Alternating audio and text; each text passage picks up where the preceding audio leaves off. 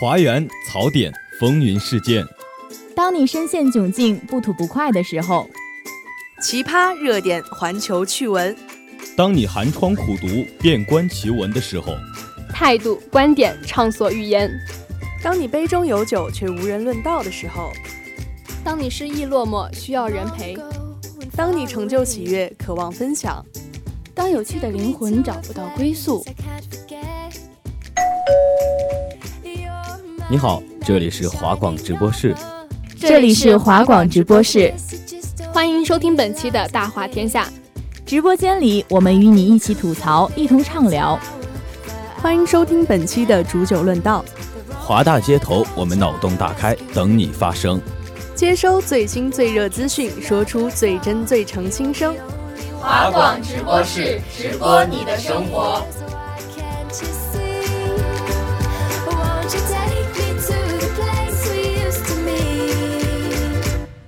It's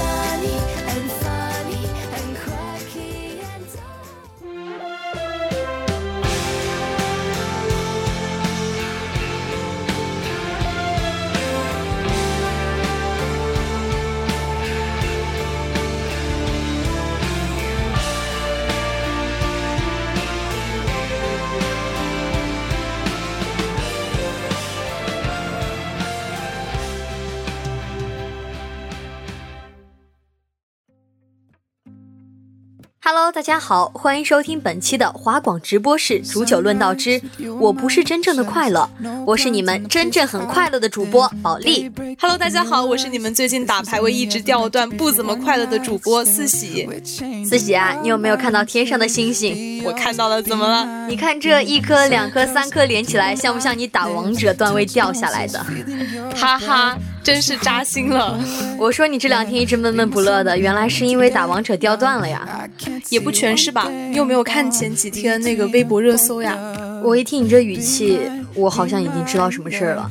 不过说我原来一直也挺喜欢 FX 里面的修金啊、雪莉，但是突然这件事这么一发生，我感觉我的人间水蜜桃突然就消失了，真的好难受啊！对啊，我当时还是韩束的团粉。雪莉给我的印象呢，就是很开朗、很活泼的一个女孩子，在舞台上真的是魅力四射。所以当时这个消息出来的时候，真的心里特别难受。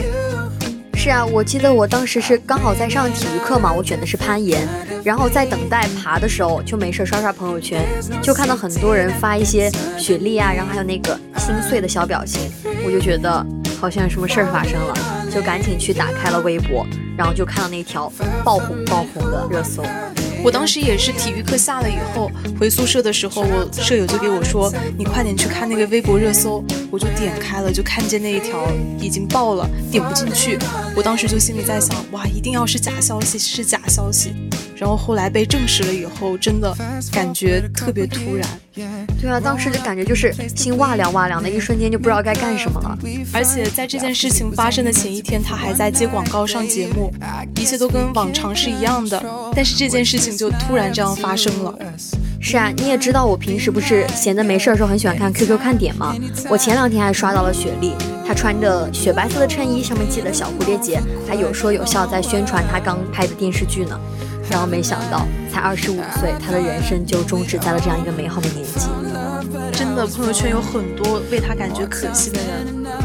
朋友圈其中有一段话我印象特别深刻，就是你永远也想象不到那个在人前笑得最开心的人背后有多少的伤心事。抑郁这件事呢，看起来好像跟我们很遥远，但是其实可能就在我们生活的每一个角落里。可能你周边的朋友里面就有这种情况的，所以说呢，你没事就要多关心关心我，带我出去吃点好吃的，带我出去玩儿。哎，最后那句话才是重点吧？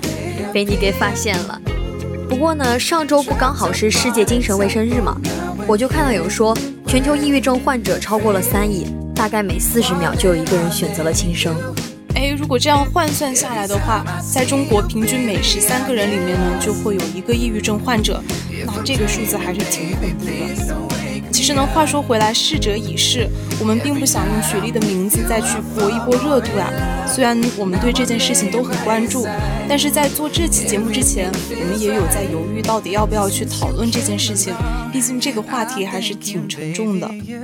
但是确实有很多时候，我觉得有些话，或许我们说了，并不能引起很大的反响，也不能改变什么。但如果我们不说的话，这件事情就会随着时间被忘记。这些或许能够得到改善或者重视的情况，可能就失去了被关注、被改善的机会。所以呢，在这次的节目里面，我们还是想凭着正能量的一股劲儿，呃，以一个朋友的身份来和大家谈一谈关于抑郁的那些事情。其实啊，我之前一直觉得自己是有轻度的抑郁，直到后来跟同学们聊天的过程呢，我才发现，原来我那个只能叫做抑郁情绪，也是一种很常见的现象。对，其实我也有心理情绪很低落的时候，但是后来了解之后才发现，其实很多人都会有情绪不高的时候，所以同学们在感觉不开心的时候也不要紧张。从对大家的采访中呢，我们也可以看到，大家对于抑郁这件事情都有一定的了解，这也不是一个让人觉得特别陌生的词，它其实。并不是我们日常生活中所说的那种心情不好呀，它会影响我们的工作、学习、生活和社交，严重的时候甚至会出现伤害自己的观念及自杀的行为。在我还不太了解抑郁症的时候呢，我的抑郁症朋友就告诉我，他说呢，比难过更多的是一种疲惫，他感觉每天都很累，站着累、坐着累、躺着也很累，连睡觉都很累。嗯，他说他也知道外面的景色很好看，但是那些都和他没有关系。那我后来大致了解了抑郁症之后，才知道这些情感都是真实存在的，并不是所谓的一些心理作用，它与多巴胺的分泌失调有关系。是啊，大多数人都觉得说，抑郁症的症状就是因为心态不好、心情不好，或者是心理作用而产生的。其实我们从日常生活中根本看不出来他们患有这种症状，因为大多数患者更多的表现的是没有事儿，他们也会和你聊天，和你笑，但是很多痛苦也只有自己默默的一个人承受。其实我觉得大多数人都不想让别人知道自己有负面的情绪，那可能是在很多的负能量积攒在一起承受不住的时候，才会向外呼救所表现出来。你一说到这儿，又让我想起了雪莉。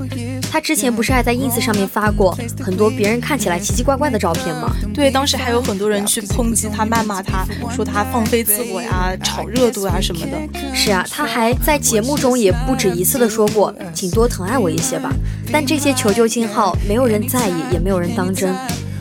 所以说呢，当自己或者是身边的朋友遇到这种情况的时候，我们应该如何排解这种压力呢？让我们来听一听心理咨询老师的意见吧。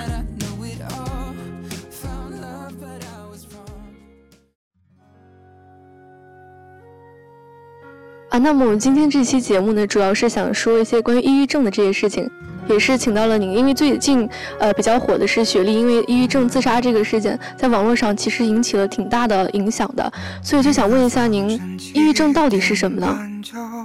呃，就是抑郁症呢，它是一种这个。精神障碍，它呢就是我们经常可以听到各种各样跟它有关的，啊，就是它实际上说有这种程度上的这种区分，啊，就我们普通人呢，可能有时候都会有心情低落一两天的时候，但是如果这种情绪低落呢，它是持续时间很长，比方说几个月以上，然后呢，同时呢，它还伴随着其他像自我价值感非常低呀，对将来不抱希望啊，同时像睡眠减少。食欲降低等等很多很多这样的其他的这些表现的时候，这时候我们就会担心他可能是抑郁症。那在我们国内呢，是需要通过精神科医生的这种诊断，啊，就是这样的一个情况。那其实现在普遍说，社会上、学校里面，大家的压力都挺大的。那可能会有人觉得自己就是有轻度的抑郁，那这种情况呢，是正常现象吗？啊，我只能说哈，就是说。这个可能很多同学呢，他都会有这种，比方说受到挫折的时候，这种情绪低落啊，会有一点怀疑自己自我的价值啊这些方面的时候。但但是呢，如果他的确实像我刚才说，时间持续比较长啊，然后呢，而且光靠自己感觉没办法进行调节，那这种情况下还是要引起重视啊，去寻求专业的心理工作者的这种帮助啊，也既包括说到我们心理学校的心理中心的。去寻找老师的帮助，或者到呃像厦门市歇业医院，有些专门的精神科医生那边做一个评估。啊，因为抑郁症呢，它实际上它包含有生理的部分，我们的大脑的一些神经递质啊，它发生了变化，那也包含我们心理的部分。那这部分呢，这两个部分呢，它都会产生影响。啊，因此呢，就是说，如果你有这方面的担心的话，哈，就是还是要呃引起这种重视，啊，去寻求这种专业的这种评估。那我们平时，比如说压力太大，然后心情或者很不好的时候，可以找一些怎样的方法去排解呢？就是如果我们一般的同学哈，心情不好啊，然后压力大，像我们很多同学都会用的，比方说去，比方说去找好朋友一起玩呐，逛街啊，或者参加运动啊，或者有些其他的娱乐方式啊，其实这些都可以可以疏解一部分，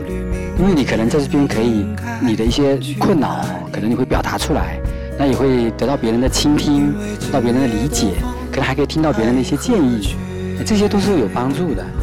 至于说，如果是程度更重一点的话呢，啊，那个我刚才说呢，就是如果你有这样的担心哈，可能最好还是不要自己去在网上找一些评估，还是去找这个专业的这个工作者，然后寻求他们的帮助来评估会比较安全一些。但是有时候在生活中，比如说我看到某个人情绪太过于低落，我就怕他可能会不会有这方面的。呃，问题或者影响，我就不知道该怎么。我是应该去开导他，还是应该去跟他避免讨论这个话题呢？这上面哈，就作为朋友哈，作为这种同学啊，其实我们最适合做的其实是倾听陪伴。因为呢，第一个呢，我们这样做的时候啊，他会感觉到被理解、被支持啊。另外呢，就说因为我们相对说缺少这种专业的一些精神卫生方面的一些这种知识嘛。其实我们要直接去想要说改变他，这个的话其实是比较困难的。哎，就是我们去倾听他，然后去去知道说他最近发生了什么，啊，然后我们去陪伴他，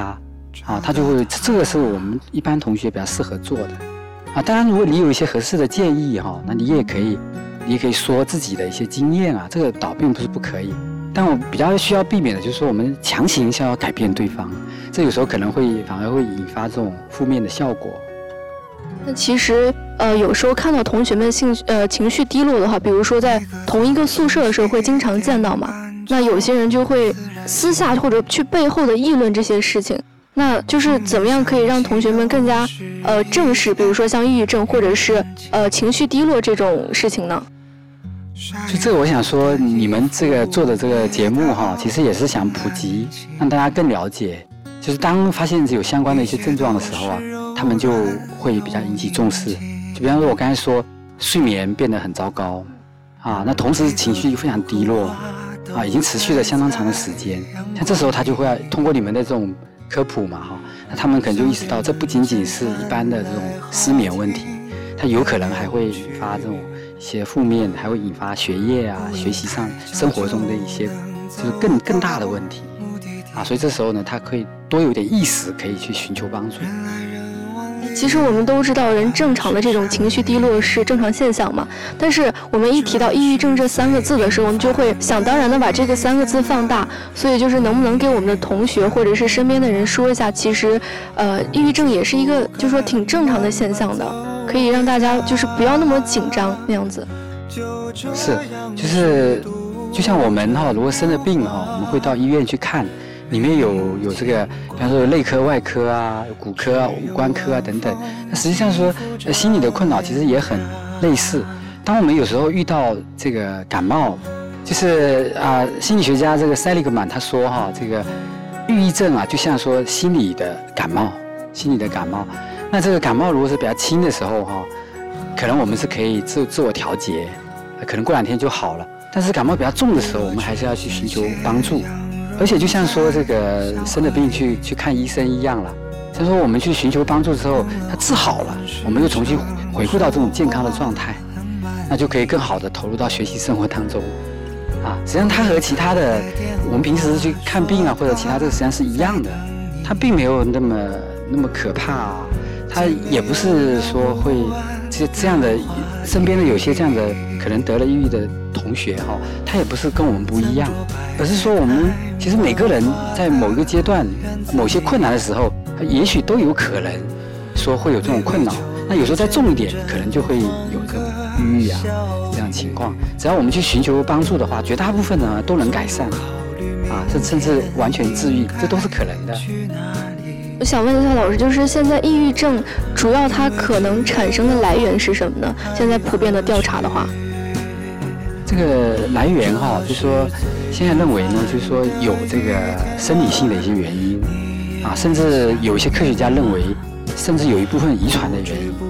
啊。那除此之外呢，其实啊，你现在面临的学业生活的一些挑战啊，还有你周围啊，是不是发生一些人事的一些变故啊？比方说，有是有些人他最亲爱的亲人去世了，啊，他原来是他这个情感很重要的一个依托，就这些方面他可能都会有一个触发点。这些方面呢，就是认为说啊，就是生理的、心理的，还有社会的一些大的一些事件，其实等于说都会都会引发，都会引发，啊，就是对这个机制哈，其实还没有完全的探索清楚，但是可以说上面三种因素其实都它都会产生影响。就比如像说，在一些大的一些社会发生动乱、动荡的时候，哈，其实也发现的这个人呢，普遍的这种焦虑、抑郁的情绪也都增加了，各方面的因素它都会综合来产生影响。我们会找到他。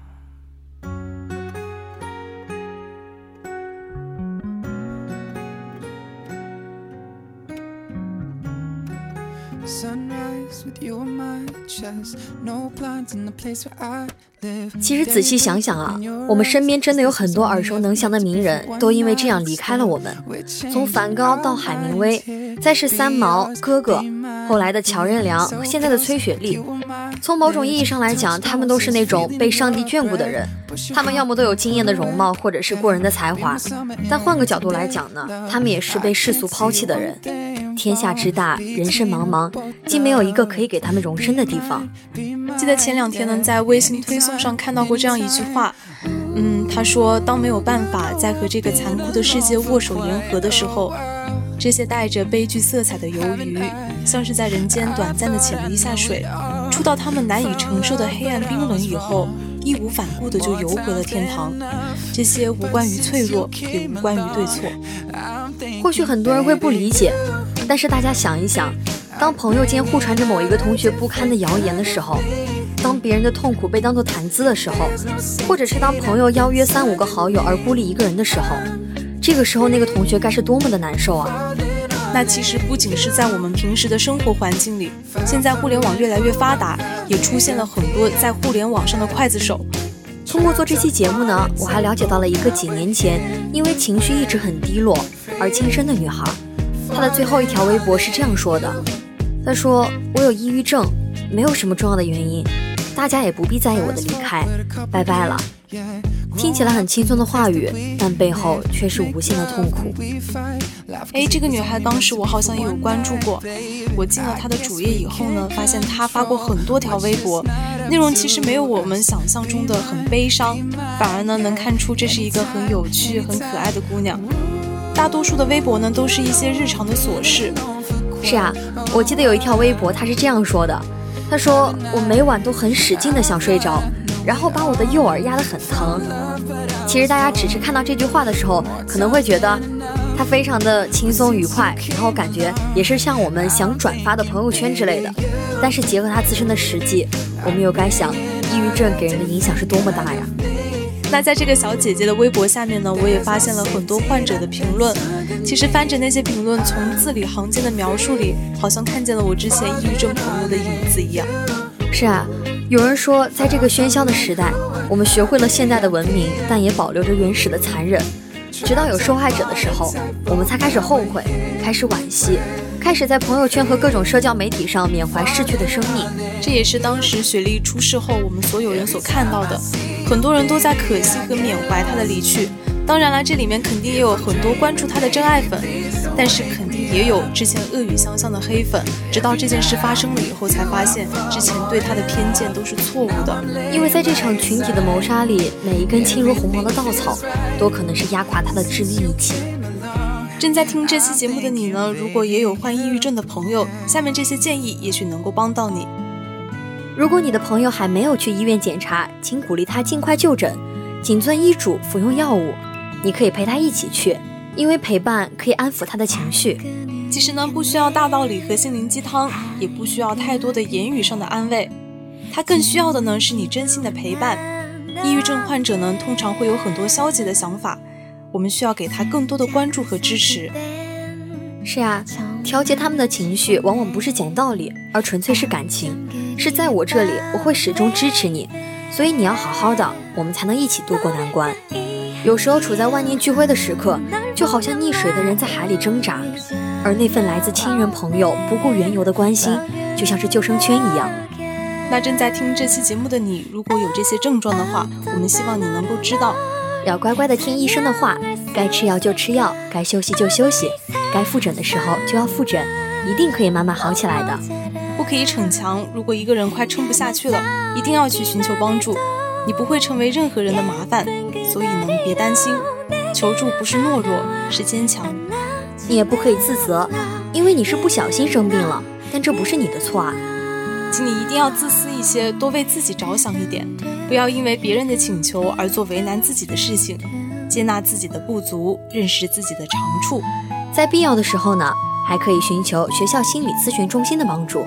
华大心理辅导中心电话：六幺六一二八零。六幺六一二八零。最后，愿我们都能泡最靓的仔，蹦最久的迪，和老兄弟老姐妹们相互搀扶的带着骰子进疗养院，喝着老年奶粉，听着嘻哈，白发苍苍，依旧喊着八个八。愿我们一边朋克一边温柔，平安喜乐，长命百岁。我们这期节目呢，也是想作为朋友来和大家聊聊天，